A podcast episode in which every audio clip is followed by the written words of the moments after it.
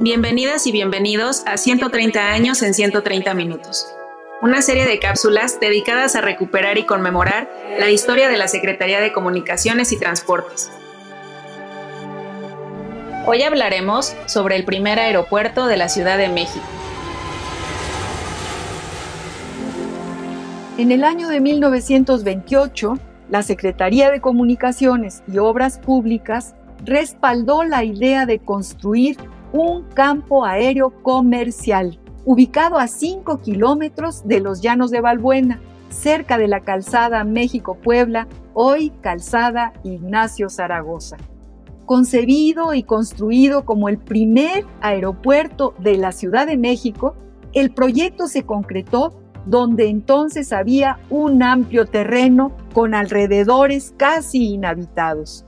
Denominado oficialmente como Puerto Aéreo Central, el complejo contó con dos pistas, hangares, talleres y un estacionamiento. En el año de 1929, el presidente Emilio Portes Gil lo inauguró cuando aún se realizaban algunas obras, sin que ello obstaculizara el primer vuelo internacional.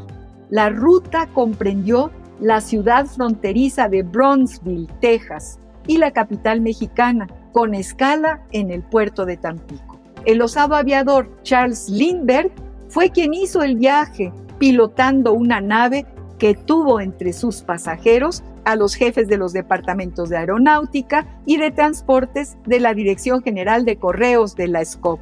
La construcción del puerto aéreo central propició la aparición de nuevas líneas de aviación que complementaron los servicios ofrecidos por la Compañía Mexicana de Transportación Aérea.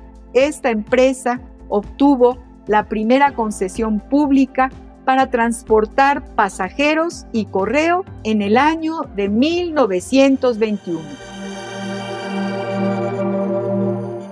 Entérate de esto y más en El Mirador y consulta el tiempo y su memoria para tomar el pulso de 130 años de historia de la Secretaría de Comunicaciones y Transportes en el micrositio elmirador.sct.gov.mx. Gracias por escucharnos y hasta un nuevo episodio.